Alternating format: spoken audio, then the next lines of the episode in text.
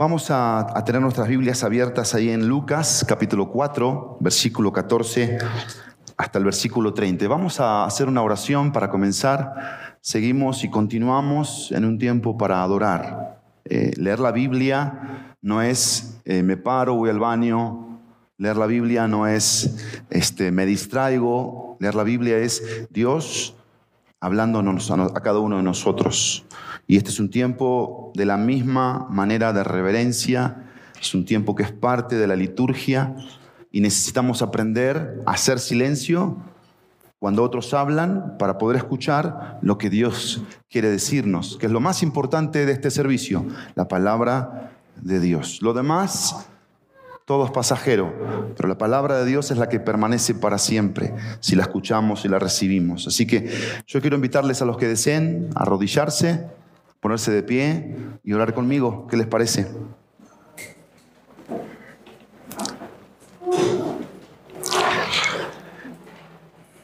Padre nuestro, gracias por poder abrir tu palabra, para poder escuchar tu voz y el mensaje que tienes para cada uno de nosotros. Tu palabra te revela a ti y queremos ser puros para comunicar quién tú eres y el mensaje que hoy tienes para cada uno de nosotros. Que nuestros corazones estén como esas personas, fijos en ti. Miraban detenidamente a Jesús y estaban con la mirada puesta desde el corazón en Jesús. Así que tus palabras de gracia, Jesús, vengan a nosotros en esta mañana. En el precioso y poderoso nombre de Jesús. Amén y amén. Bien. Tomen asiento. Gracias a todos. Hoy empezamos una serie. La serie se llama Emocionalmente Sano. La vamos a predicar los últimos domingos de cada mes. Hoy comienza, último domingo de septiembre. Se llama Emocionalmente Sano. Vamos a hablar de cómo sanar nuestras emociones. Todos tenemos emociones que están lastimadas. Todos hemos vivido ciertos impactos desde la niñez, adolescencia y aún en estos días. Y yo pensaba, ¿Dios me perdona todos los pecados? Sí. No hay un pecado que Dios no me perdone. Pero Dios no me puede librar de las consecuencias. No sé si sabías eso. Hoy lo vamos a recordar. Lo segundo, tenemos en la Biblia que Él es el médico. Y yo creo que Él es el médico de médicos. Él es el médico del alma, el que puede sanar verdaderamente. La pregunta es, ¿Él ha sanado a través de la salvación mis emociones? Sí. ¿Y entonces por qué me sigo enojando? ¿Y entonces por qué me desilusiono? ¿Y entonces por qué tengo nostalgia? ¿Por qué me deprimo? ¿Por qué fácilmente le puedo decir a la persona te perdono pero no quiero saber más nada de ti? ¿Por qué? Por, por, lo mismo, por el mismo patrón. Dios me libró de la condenación, mas no me libra de las consecuencias. Y en este caso, las emociones que fueron heridas por diferentes razones, injustificadas, no hay ninguna herida que se justifica, haya quien la haya hecho. Pero Dios en la cruz, la figura de la cruz significa que Él la perdona, que Él la limpia. Pensemos en el alma, tu alma y mi alma. ¿Sabes que la Biblia habla mucho del alma? Solo en un libro, solo en un libro, habla más de 100 veces de la palabra alma. Y miren a este hombre cómo expresaba el sentir de su alma. El Salmo 25, versículo 16.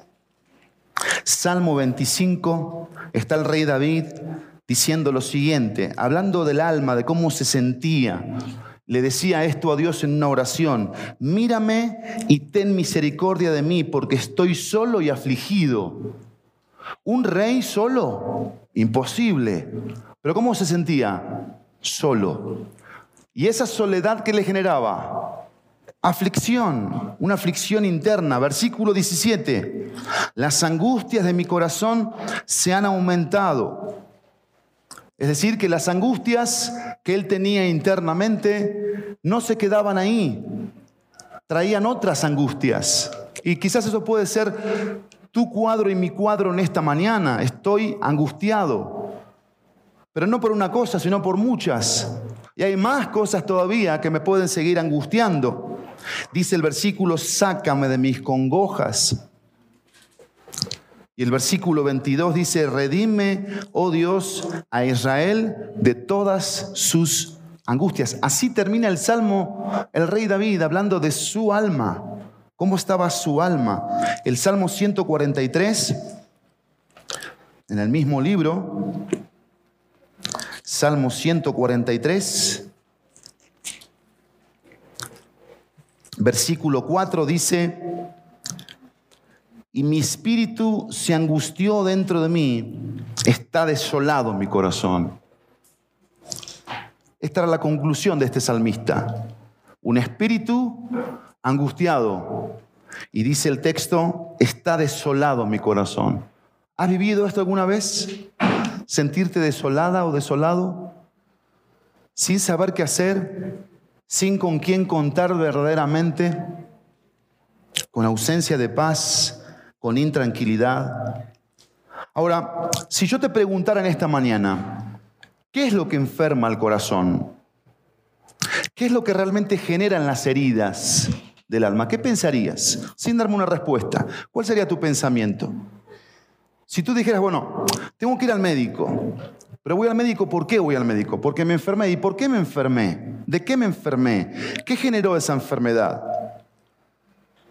¿Por qué llegué a estar en un consultorio médico esperando que me atiendan y que me cobren un montón y que me den un montón de medicinas que son paliativos, no son curativos, que distraen la enfermedad, atontan la enfermedad, mas no la curan, no llegan a la causa de raíz? ¿Pero por qué llegué hasta ahí? Déjame leerte algunas cosas mientras tú vas pensando conmigo si estamos de acuerdo con Dios. Porque tú y yo nos vamos a poner de acuerdo con Dios en esta mañana. Yo no tengo la verdad, la verdad la tiene Él. Yo también estoy herido como tú. Yo también necesito sanar muchas heridas en mi alma y en mi corazón. Déjame leerte algunos textos. Isaías capítulo 1. Isaías, el profeta Isaías, va a describir el interior del pueblo versículo 4 al versículo 6. Y vean lo que dice aquí. Dios de la parte interna, dice, versículo 4 al versículo 6, oh gente pecadora, pueblo cargado de maldad, generación de, de malignos, hijos depravados, dejaron a Jehová, provocaron a ir al santo de Israel, se volvieron atrás. Versículo 5, ¿por qué querréis ser castigados aún? ¿Todavía os revelaréis? Toda cabeza está enferma y todo corazón doliente. Este era un texto que a veces nosotros dedicábamos a algunos compañeros en el instituto bíblico, al cerrar la, la cartita, lo que le escribíamos y le decíamos así, desde la planta del pie hasta la cabeza no hay en él cosa sana, sino herida, hinchazón y podrida llaga. Dice, no están curadas, ni vendadas, ni suavizadas con aceite. Y cuando lo leía tu compañero decía, qué buena onda, qué lindo versículo, me animas mucho con esto. Era cotorreo, pero hoy lo leo y esto no es cotorreo. Esta es la, la descripción de nuestro interior.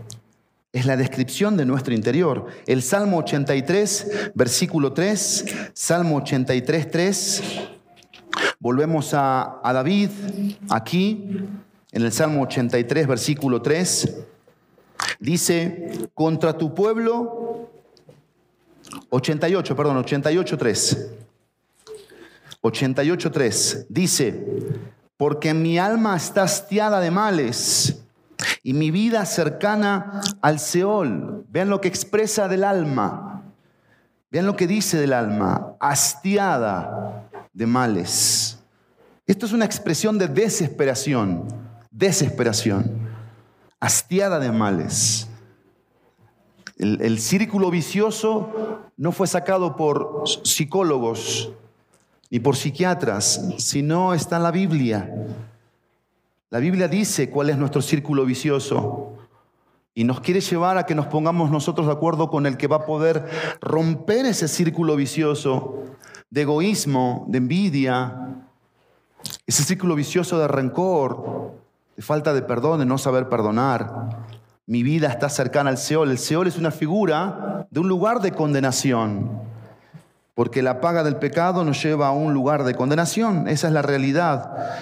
Y como vimos, Dios nos perdona los pecados, gloria a su nombre, pero no nos libra de las consecuencias. Dios nos ama, nos sana las heridas, sí, eso es una realidad y vamos a verlo hoy. Pero hay heridas en nuestra alma que no han sido todavía curadas y todavía la mala noticia es que nosotros seguimos siendo pecadores.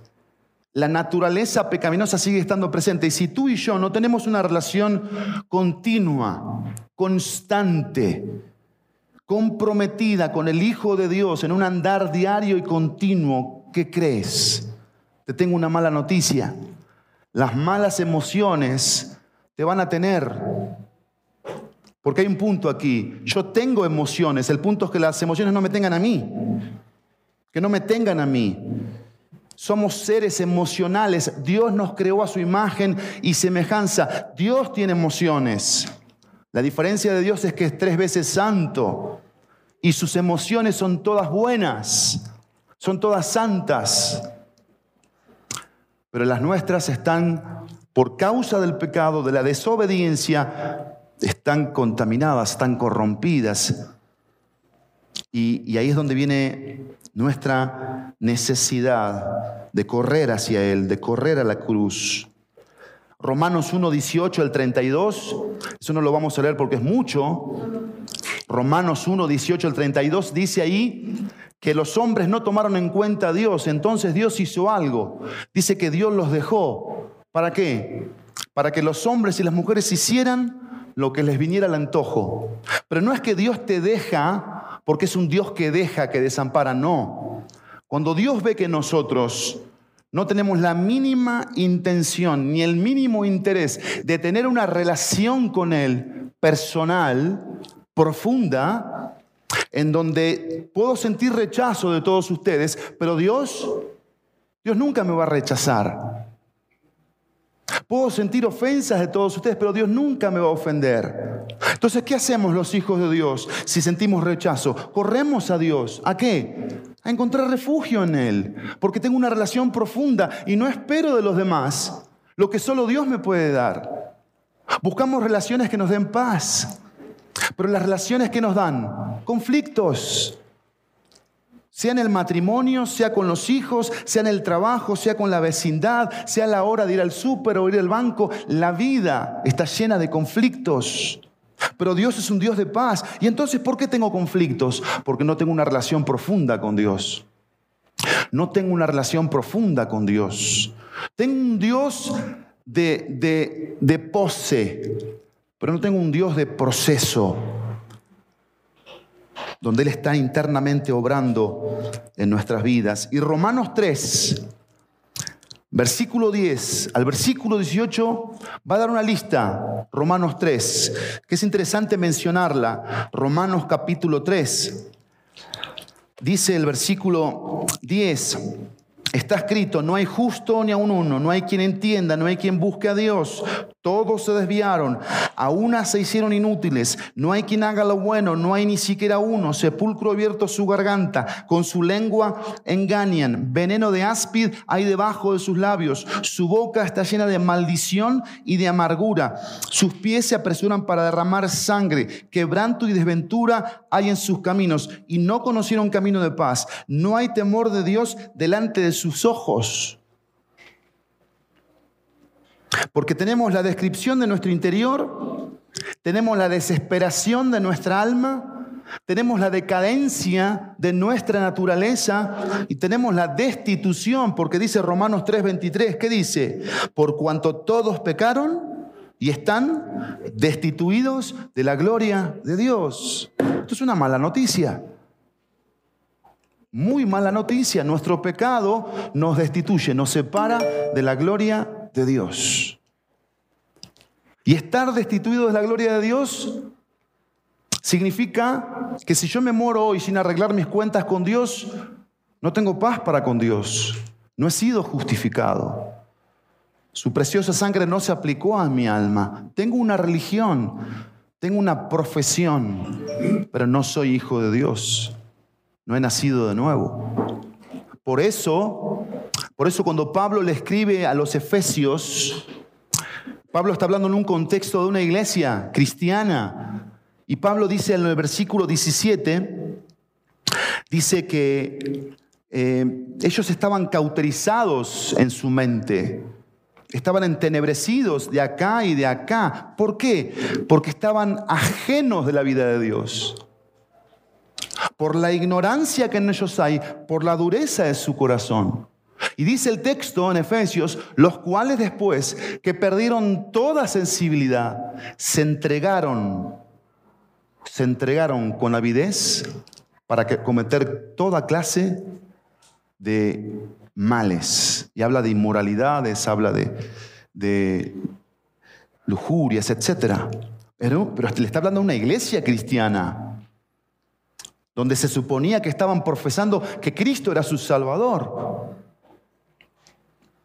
Y Pablo ahí les va a decir, si en verdad habéis oído y habéis creído conforme a la verdad que está en Jesús en cuanto a la pasada manera de vivir, despojaos dice, del viejo hombre, que está viciado conforme a los deseos engañosos, y vestidos del nuevo hombre, creado según Dios en la justicia y santidad de la verdad, renovados en el espíritu de vuestra mente. Porque ahí está la relación que tengo con Dios. No es una relación dominguera, es una relación diaria, diaria. Es una relación de que termino el amén, el último amén, y no termina mi relación con Dios. Me subo, al, me subo al coche y sigo reflexionando en mi relación con Dios. Voy a mi casa, voy a comer con amigos, con familia, y sigo reflexionando en mi relación con Dios, porque quiero tener una relación profunda con Él. No me desconecto de Dios. Y vamos a Lucas, y en Lucas encontramos lo siguiente. Lucas capítulo 4, porque está el diagnóstico, ¿sí? El diagnóstico era importante decirlo.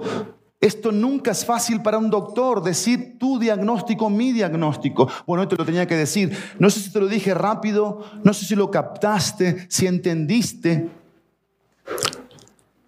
Pero esa es mi oración, que entendamos que estamos así, para poder ahora ver a nuestro doctor y ver cómo este doctor puede ayudarme a sanar.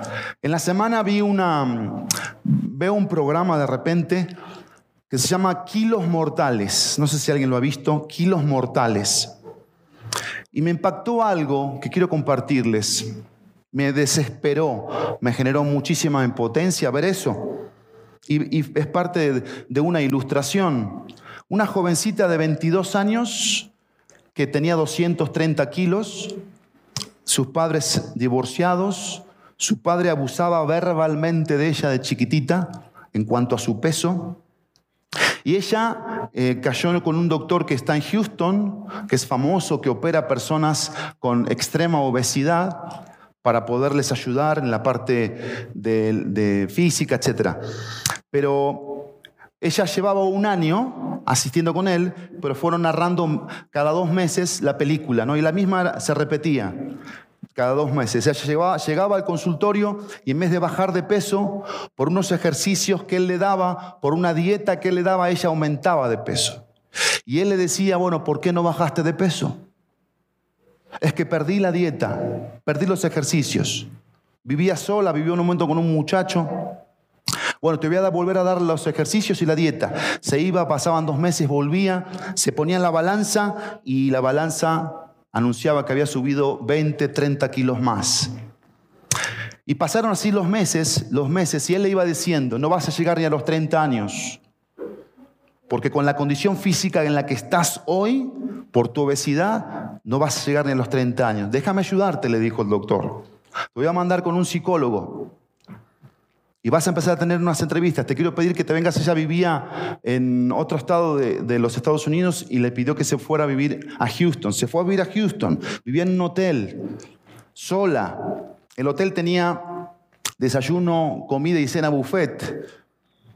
Bueno, salía del, del cuarto en sus tiempos de ocio, imagínense el peso, a los refris y a todo lo que tenía ahí. Llegaba a la cita con el doctor y subía de peso. Ya fuiste con el psicólogo y eso fue lo que más me impactó la atención. Porque el psicólogo, el psicólogo le dijo, bueno, platícame de tu vida, le dijo. Platícame de tu vida. Y él le cuenta que sus padres estaban divorciados, que su mamá no vivía con ella. Y después de que ella le cuenta esto, el psicólogo le dice, ¿ya te sientes mejor? Sí, dice ella, tengo antojo de comerme una pizza. Unas ganas de comerme una pizza bárbara. Bueno, ya con esto que dijiste ahora te vas a sentir mejor, le dice el psicólogo. Y le dio las buenas tardes y se fue. Eso a mí me hizo pensar, reflexionar. No sé si tú estás reflexionando conmigo. Yo no estoy para juzgar a nadie. Yo no estoy juzgando ni a los psicólogos, ni a los psiquiatras, ni al doctor este de Houston. No. Pero sí estoy para, para juzgar el hecho, el alma y por qué tenemos ciertos patrones que no cambian. ¿Por qué no cambiaba esta muchacha? ¿Por qué no dejaba de comer? ¿Se puede dejar de comer si tengo un problema de salud? ¿Puedo, ¿Puedo tener dominio propio? Yo conozco un pastor en los Estados Unidos que tenía el mismo problema y él le dijo, te falta carácter, no tienes carácter. Y le habló del dominio propio. Bueno, bajó todos los kilos que tenía que bajar con dominio propio. Porque el problema es interno, no es externo. Y se buscan soluciones externas y no se llega a la parte interna. Jesús es el especialista en los interiores. Quizás tú hoy no sufres de obesidad. Quizás tu problema no es la obesidad, pero tu problema es que eres mecha corta que no cinco minutos, en un minuto o una provocación reaccionas con ira. Y los que están al lado tuyo dicen, ¿y este y esta qué le pasó? ¿Qué sucedió acá? Y luego, luego sacas la mala palabra, el insulto, la ofensa, la herida. Quizás somos vengativos. O quizás somos de aquellos que afuera de nuestra casa somos los más buenos. Llegamos a la casa y se acabó la bondad. Me desquito con mi esposa, me desquito con mis hijos, Ahí no hay bondad, ahí no hay mansedumbre, ahí no hay paciencia. Bueno, el pasaje de Lucas capítulo 4, versículo 14 hasta el versículo 30 es espectacular. A mí me llamó mucho la atención. Y en estos pocos minutos que tengo quiero llamar tu atención porque ha sido medicina para mi alma este pasaje. Medicina.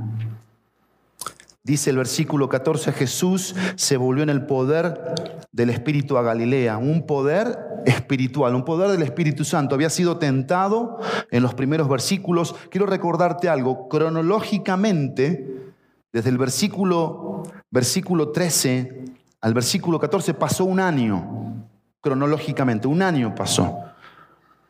Pero lo interesante aquí es cómo Jesús estaba ¿Y qué era lo que a Jesús lo dominaba? Dice que estaba en el poder del Espíritu. Y dice que volvió a Galilea y se difundió, fíjense, su fama era famoso. ¿En dónde? Por toda la tierra de alrededor. Y enseñaba en las sinagogas de ellos y era glorificado por ellos. Algunas cosas interesantes aquí para llamar nuestra atención. ¿Qué hacía Jesús? ¿Qué hacía Jesús? Dice la Biblia que enseñaba ¿Qué enseñaba? Porque Jesús era un enseñador y la Biblia dice que era como una especie de maestro, no una especie, era un maestro. ¿Sí? Versículo 31, descendió Jesús a Capernaum, ciudad de Galilea, y les enseñaba en los días de reposo. Yo quiero que veas después en este capítulo las veces que se repite la palabra sinagoga. Se repite varias veces la palabra sinagoga. Lo interesante aquí es que la enseñanza que Jesús daba era una enseñanza con esperanza, porque la enseñanza podía transformar los corazones. Y en eso creemos nosotros. Creemos que enseñándote la Biblia, tu corazón y mi corazón puede cambiar. Yo creo en el poder de la enseñanza de la palabra de Dios. Este no es cualquier libro. Este es el libro de libros que el autor hoy está presente Y es el libro que hace hombres y mujeres con el título más relevante e importante que alguien puede anhelar alcanzar. Hombre de Dios, mujer de Dios. Y Jesús enseñaba, dice la palabra de Dios. Pero la enseñanza de Jesús no era una enseñanza eh, basada en palabras. La enseñanza de Jesús tenía una, un cualificativo. Era una enseñanza basada en las señales. Las, las señales de Jesús, los prodigios que Jesús hacía, los milagros que Jesús hacía, respaldaban su enseñanza. Mostraban a sus oyentes que no eran palabras de un palabrero, sino eran palabras verdaderamente eh, poderosas porque venían acompañadas de las señales. Pero vean lo que dice el texto. El 14 dice, se difundió su fama y en el, en el 15 que dice, y era glorificado por todos. ¿Sabes que esta palabra glorificado es la misma palabra de doxología? Y una doxología es una alabanza, es un cántico que se da a alguien por, por algo, por un reconocimiento. Y eso es lo que estaban haciendo ellos aquí. Estaban alabando a Dios, estaban exaltando a Dios, en este caso a Jesucristo, por lo que era Jesucristo, por lo que hacía Jesucristo. Versículo 16. Dice el texto del versículo 16, vino a Nazaret, donde se había criado, por eso le llamamos Jesús de Nazaret, ¿no? Donde se había criado. Dice, y en el día de reposo entró en la sinagoga, conforme a su costumbre, y se levantó a leer. Quiero llamar tu atención aquí en algo. Esto quiero llamar tu atención. Vean la costumbre de Jesús. ¿A qué estaba acostumbrado Jesús? ¿Qué dice aquí? A ir a la sinagoga. En la sinagoga leían Deuteronomio 6, 4, 9 como introducción, Deuteronomio 11, 19 al 32, como leímos hoy. Y después se les daba un pasaje del Antiguo Testamento, comúnmente era el profeta Isaías, y se leía, y luego se daba un sermón en la sinagoga. Tenían que haber 10 hombres judíos con cierto prestigio para que se formara una sinagoga. Y lo interesante aquí es la costumbre de Jesús. Jesús se acostumbraba a ir a una sinagoga. ¿A qué? O a escuchar en su tiempo, o en este caso, a leer y a participar dando un sermón de la palabra de Dios. Vean la enseñanza de Jesús para nosotros, porque Jesús, se, recuerden, ¿qué tenía Jesús? Seguidores. ¿Y qué veían los seguidores? ¿A qué cosas le daba importancia Jesús? Bueno, Jesús se reunía los días de reposo, que eran los días sábados. Hoy nuestro día de reposo es el día domingo. Para dos cosas, mira, dos cosas. El día de reposo implicaba descanso, pero también implicaba devoción. Descanso y devoción. Y eso es algo que tú y yo nunca debemos perder en el día de nuestro reposo, que es hoy. Descansar de nuestras obras, seis días descansar mental, emocional, físicamente y tener una devoción congregándonos como pueblo de Dios para adorar, alabar, recibir, entregar al Señor lo que a Él le corresponde. Por eso la importancia de reunirse. Esto no es un invento pastoral. No es una exhortación eh, de membresía. Vas a perder la membresía si faltas tres domingos. No, pero yo sí creo que te enfrías. Yo sí creo que pierdes devoción. Yo sí creo que pierdes el sentido de identidad. Porque Dios no fundó una iglesia, no la instituyó para que sea un museo de santos, donde uno es mejor que el otro. No. Eso cada uno sabrá delante de Dios y es para la gloria de Dios. Esto es un hospital de pecadores. La iglesia es un hospital de pecadores. Y somos pecadores no porque practicamos el pecado, sino porque la naturaleza pecaminosa está presente. Mi egoísmo sigue estando presente. Mi envidia sigue estando presente. Mi inseguridad sigue estando presente. Sigo siendo inseguro. ¿Qué necesito? Correr a Dios. Correr a lo que Él me provee. Él me provee a Cristo, Él me provee su palabra, me provee el Espíritu Santo, me provee una familia. La familia de Dios, el cuerpo de Cristo, la iglesia. ¿Para qué? Para que juntos nos sanemos en amor, en gracia, en paz. Y esto es lo que estaba haciendo Jesús aquí, reuniéndose. Dice que se levantó a leer, versículo 7, y se le dio el libro del profeta Isaías, y habiendo abierto el libro, halló el lugar donde estaba escrito.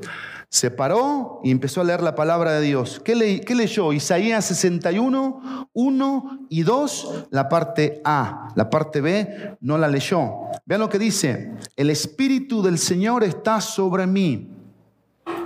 Un Espíritu del Señor que lo estaba dotando con dones, con capacidades, con carácter a Jesús. ¿Para qué? Para que a Jesús no le faltara nada para poder ministrar a los que estaban en necesidad. Dice, está sobre mí esa, esa, esa cobertura del Espíritu del Señor. ¿Para qué? Para poder ministrar, para poder edificar, para poder decir cosas que a los oídos al principio les parecían qué? Palabras de gracia. Después que les parecieron palabras horrendas, ¿no? Al principio todo bien, pero cuando les cantó su verdad, se armó la podrida, como decimos. ¿Sí o no? El Espíritu del Señor está sobre mí. Vean, lo que sigue, por cuanto me ha ungido. La unción que viene de Dios, una capacitación de Dios para, dice el texto, dar buenas nuevas a los pobres. Presten atención a esto. No está hablando de pobreza material. De aquí se ha sacado una teología de la liberación, de la prosperidad, que tú ven a Jesús y Jesús te va a sacar de la pobreza. No está hablando aquí esto, el texto de eso.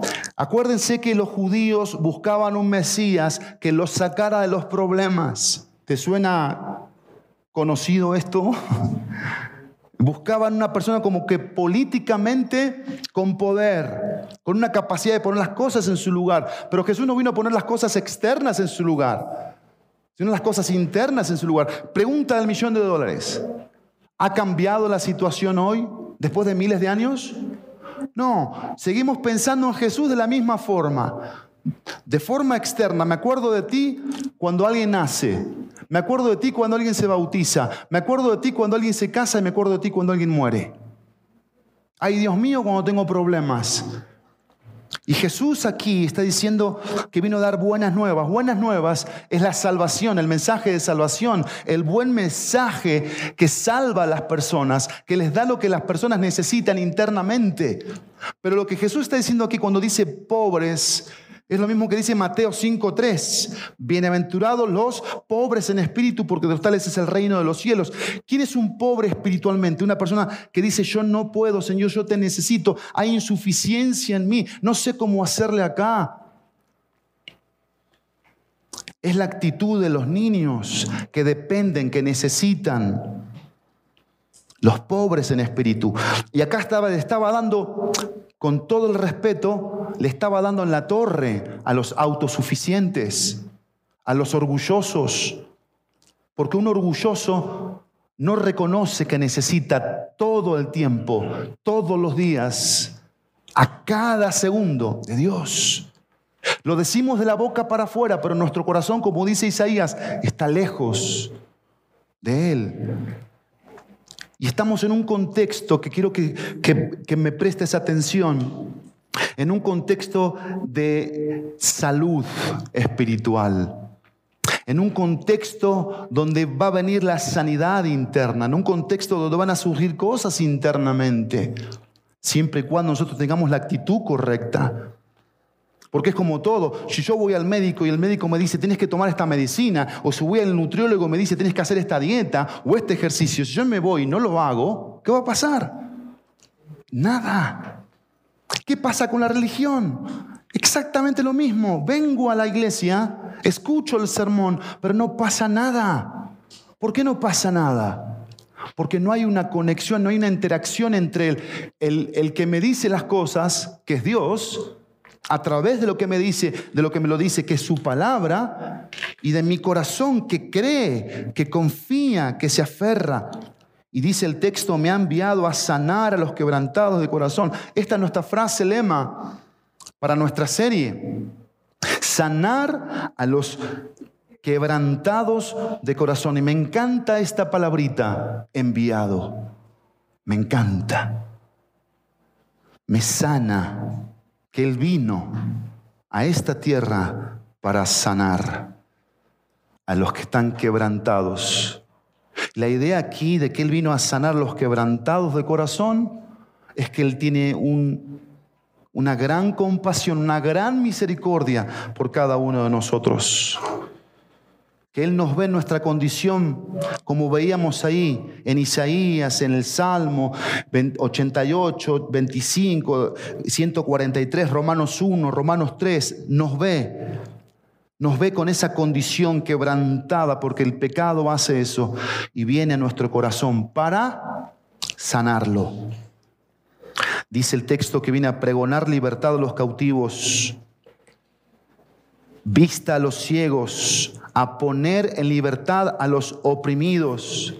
Esto es algo que se repite en los evangelios, tanto por Mateo, por Marcos, por Lucas, por Juan, porque los cuatro evangelistas sabían cómo estaba el alma del pueblo, cómo estaba el alma del pueblo, cautiva, ¿Cómo estaba el alma del pueblo? Oprimida. ¿Por qué estaba oprimida? Sí por cosas externas, pero más por cosas internas. Y Jesús estaba ahí, ahí estaba Jesús diciéndoles esto, leyéndoselos. Dice el versículo 19, a predicar el año agradable del Señor. A predicar el año agradable del Señor. ¿Qué era esto, el año agradable del Señor? Los judíos tenían cada siete años un año sabático. Seis años trabajaban y el séptimo año era el año sabático. En ese año sabático todo mundo descansaba. Desde el más eh, eh, patrón hasta el más esclavo descansaban un año. Eso lo hacían cada siete años. Y al año 49 le llamaban el año del jubileo. ¿Qué pasaba en el año del jubileo para los judíos? Las deudas eran perdonadas, todas, todas las deudas. Los esclavos eran libertados, todos los esclavos. Los, los dueños que habían perdido propiedades las volvían a recuperar. Y ahí se, se generaba una, una sociedad equilibrada, donde el rico no oprimía al pobre y el pobre tenía libertad de poder salir adelante. Y eso le llamaban los judíos el año del jubileo o, como se traduce aquí, el año agradable del Señor. Ahora, yo no soy judío, tú tampoco, pero sin embargo aquí hay una aplicación espiritual, porque bíblicamente y prácticamente aquí está comenzando el año de gracia para nosotros al llegar Jesús a esta tierra. El punto aquí es este. El punto aquí es este. Mi punto y tu punto es este. Yo todos los días vivo el año del jubileo. Todos los días.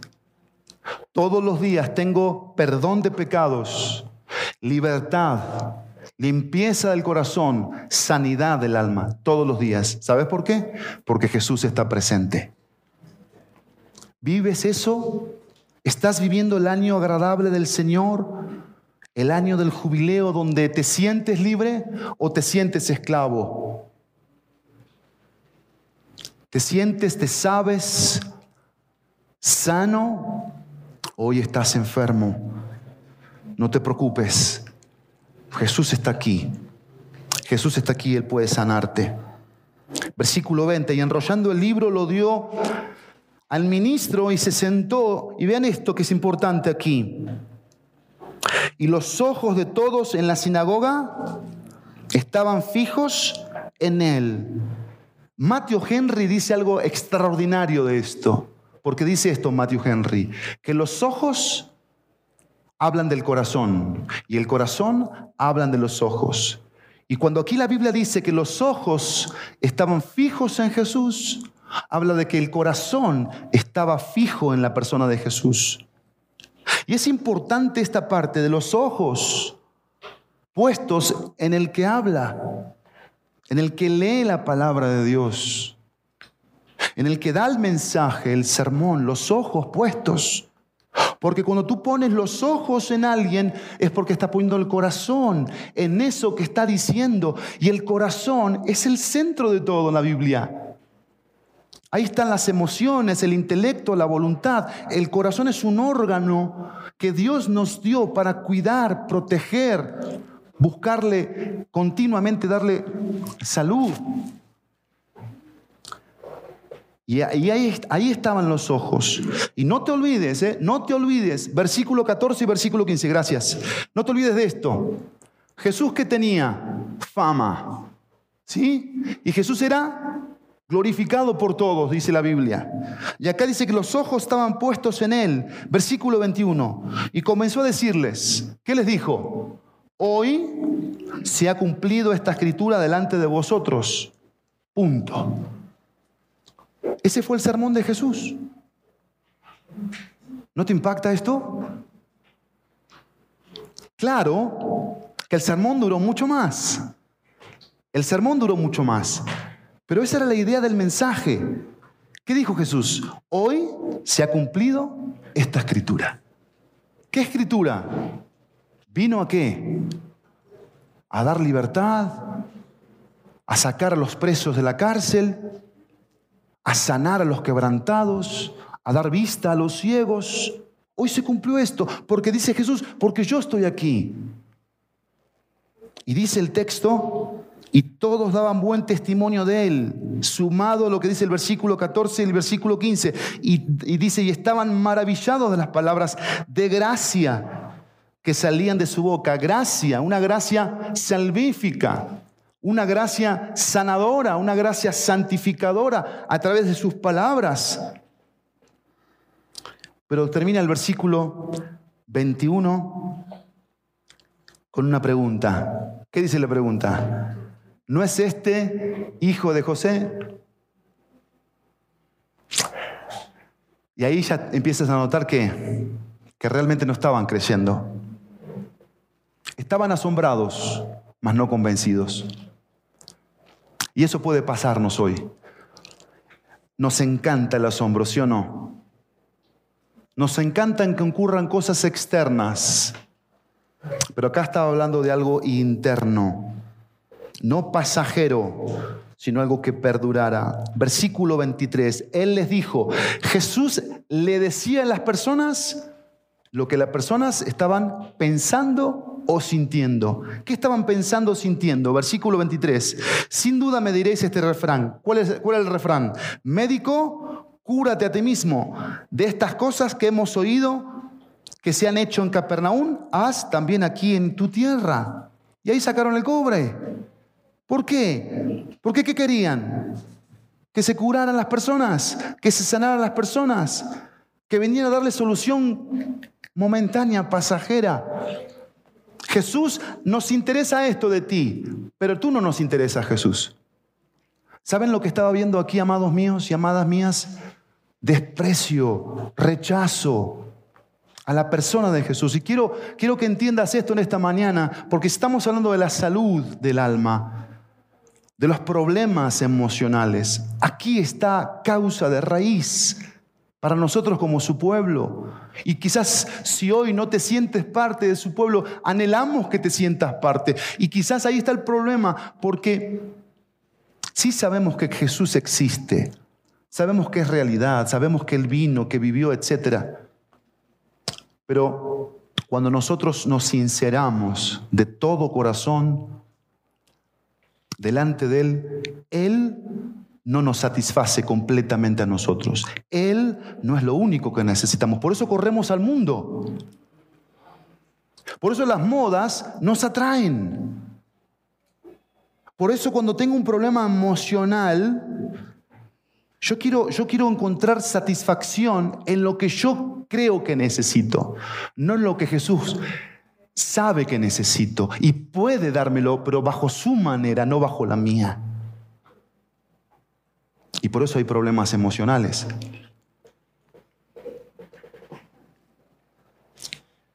Y por eso buscamos la satisfacción fuera de la voluntad de Dios. Es lo que estaba pasando aquí. ¿Tú no crees que él era un médico en ese momento ahí? Por supuesto que sí. Era un médico que podía sanarles, podía liberarles, podía rescatarles, podía sanarles. Pero internamente estaba eso. Dios sabe lo que hay en nuestro interior y que lo obre. Es interesante los lugares. Galilea, Nazaret, Capernaum. ¿Qué pasó en Galilea? ¿Qué pasó en Nazaret? ¿Qué pasó en Capernaum? Para que hoy podamos ser Capernaum, sí, no Nazaret. Versículo 24.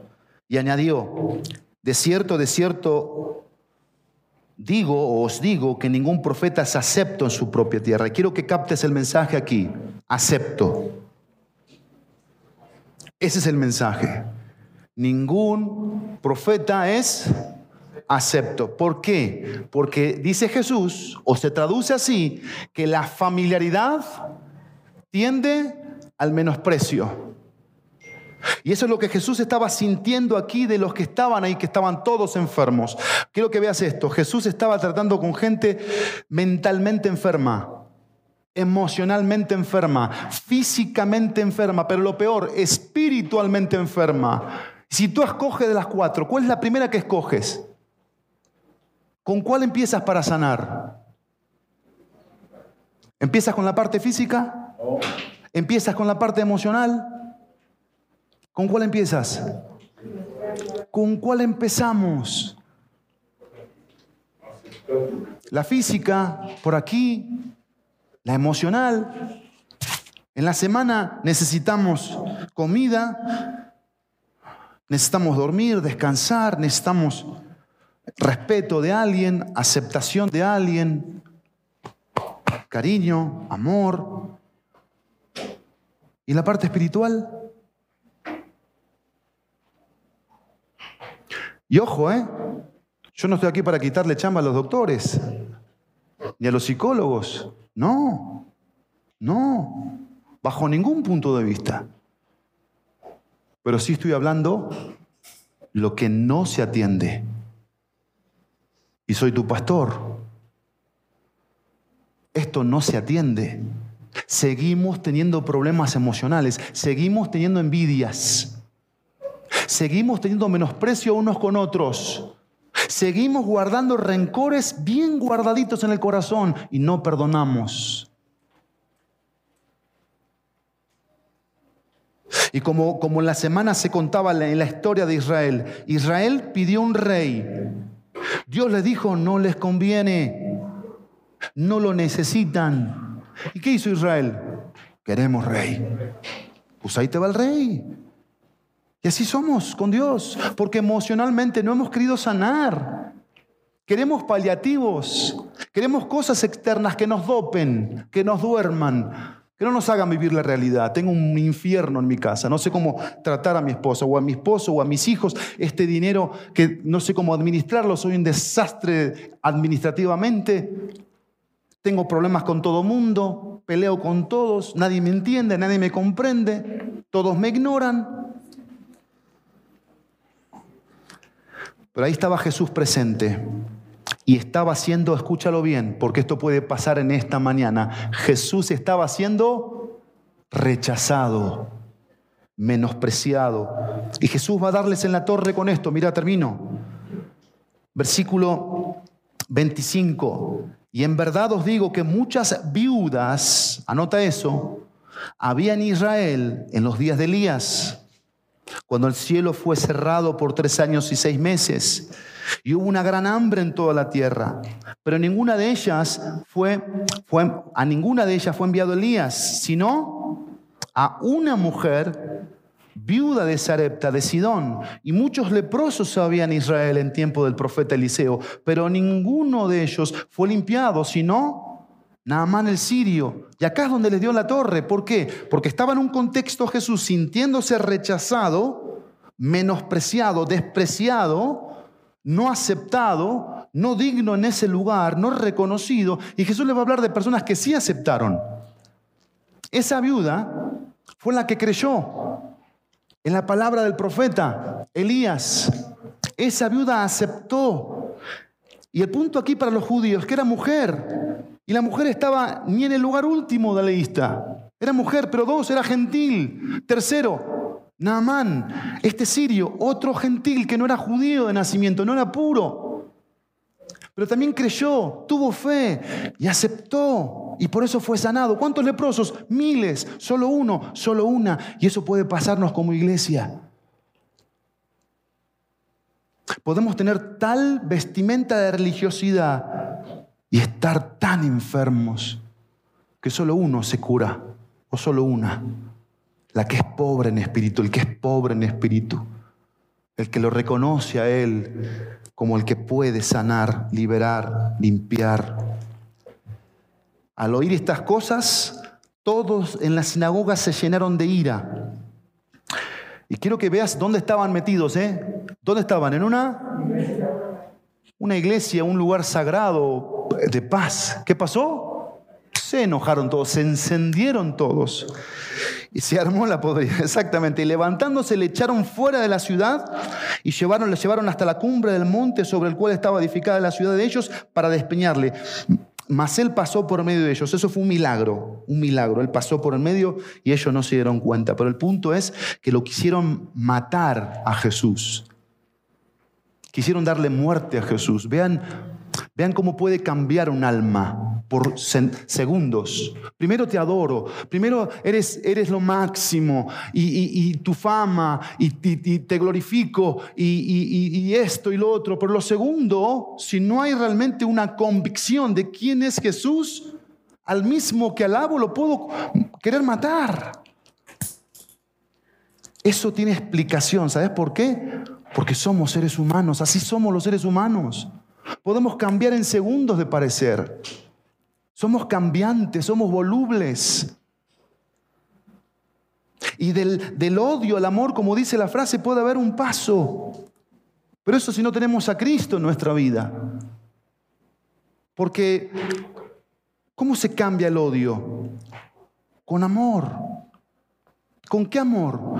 El amor de Dios que ama, no el que le resulta fácil amar, no el que me resulta cómodo amar, sino el que es complicado, difícil, insoportable, egoísta. A ese me dice la Biblia que debo amarle, servirle, orar por su alma, bendecirle cada vez que me necesite estar para él. Y quiero que entiendas tú, quiero que entender yo en esta mañana que así éramos nosotros. ¿Qué éramos nosotros?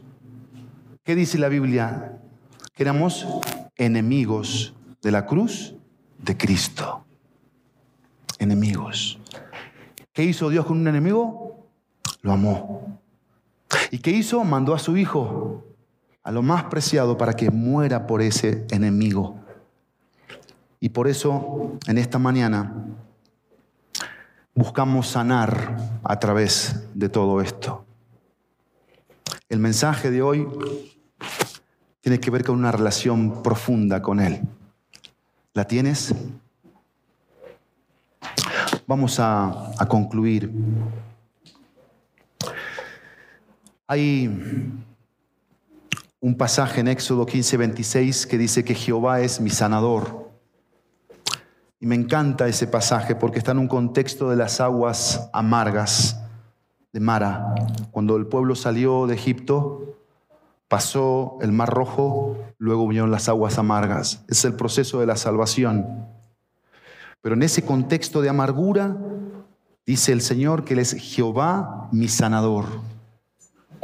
Josué 5, te hablé de Éxodo 15, Josué 5 antes de entrar a Jericó, estaban en, campo minado, guerra por todos lados, enemigos por todos lados.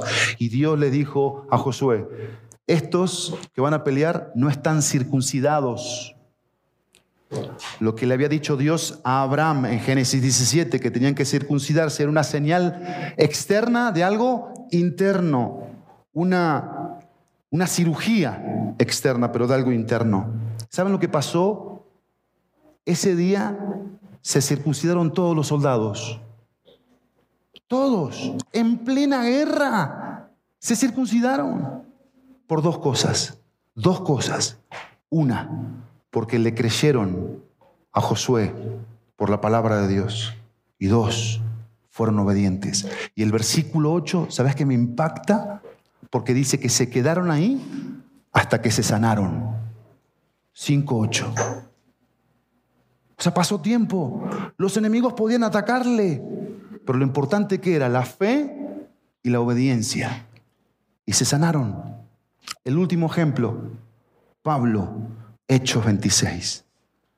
Hechos 26 versículo 16 al versículo 18. Esto sí lo quiero leer textualmente. Hechos 26, 16 al 18. Nuevamente Pablo relata la conversión, su conversión, cómo se convirtió a Cristo. Todos sabemos la vida del apóstol Pablo. El que era Saulo, después se convirtió en Pablo. El que era perseguidor y mataba, después era perseguido y daba vida se la pasaba en la cárcel, un hombre que emocionalmente sanó, sanó mucho. Versículo 16, pero levántate y ponte sobre tus pies, porque para esto he aparecido a ti, para ponerte por ministro, le dice Dios, y testigo de las cosas que has visto, testigo Ahí hay poder en el testimonio de lo que has visto y de aquellas cosas en que me apareceré a ti, porque eso es lo que hace Dios. Viene a mi vida y se revela a mi vida como lo que es. Dios poderoso, majestuoso, que todo lo puede. Y si me pide algo que es difícil es porque se puede, si no, no me lo pide. Versículo 17, librándote de tu pueblo, los judíos y de los gentiles a, quienes ahora te envío, porque muchas veces Dios lo libró, pero lo había enviado a, a predicarles a los gentiles, al pueblo aborrecido.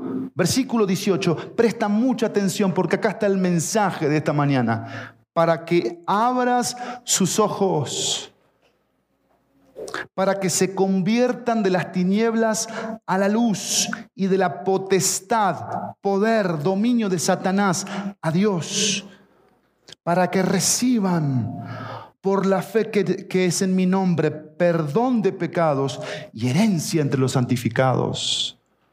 Aquí está la salud. Esto es salud espiritual. Que nuestros ojos se abran. ¿A quién? A Jesús. A la persona de Jesús. A este Salvador que ahora vamos a a recordarle como lo que es Salvador, sanador. Oremos. Querido Jesús, te doy gracias en esta mañana por tu palabra, por tu mensaje, por tu voz y porque podemos como iglesia escucharte, oírte. Y queremos, querido Jesús, tener una relación profunda contigo Tú sabes cómo está nuestra alma. Tú sabes qué tan herida está y en qué proceso está de, sanidad, de salud. Y sabes en cuántos problemas nos hemos metido y nos estamos metiendo por nuestras emociones, porque somos a veces impulsivos o emotivos donde decimos algo que no vamos a hacer. Pero tú viniste para sanar a los quebrantados de corazón, a librar a los cautivos, a los oprimidos, darles libertad, porque tú lo puedes hacer. Y no era que ibas a sacar de la cárcel física a las personas, no ibas a sacar de la cárcel del alma en la que estaban y quizás estamos algunos aquí. Venimos a ti, Jesús, para tener una relación profunda contigo, como nuestro Salvador, como nuestro Señor, como nuestro Rey. Queremos amarte como tú te lo mereces, adorarte, darte la atención, poner nuestros ojos en ti y no quitártelos jamás de encima, para que nuestro corazón esté enamorándose de ti cada día y apasionándonos por ti cada día y no, no de una manera externa sino interna. Gracias porque tú tienes un plan, Jesús.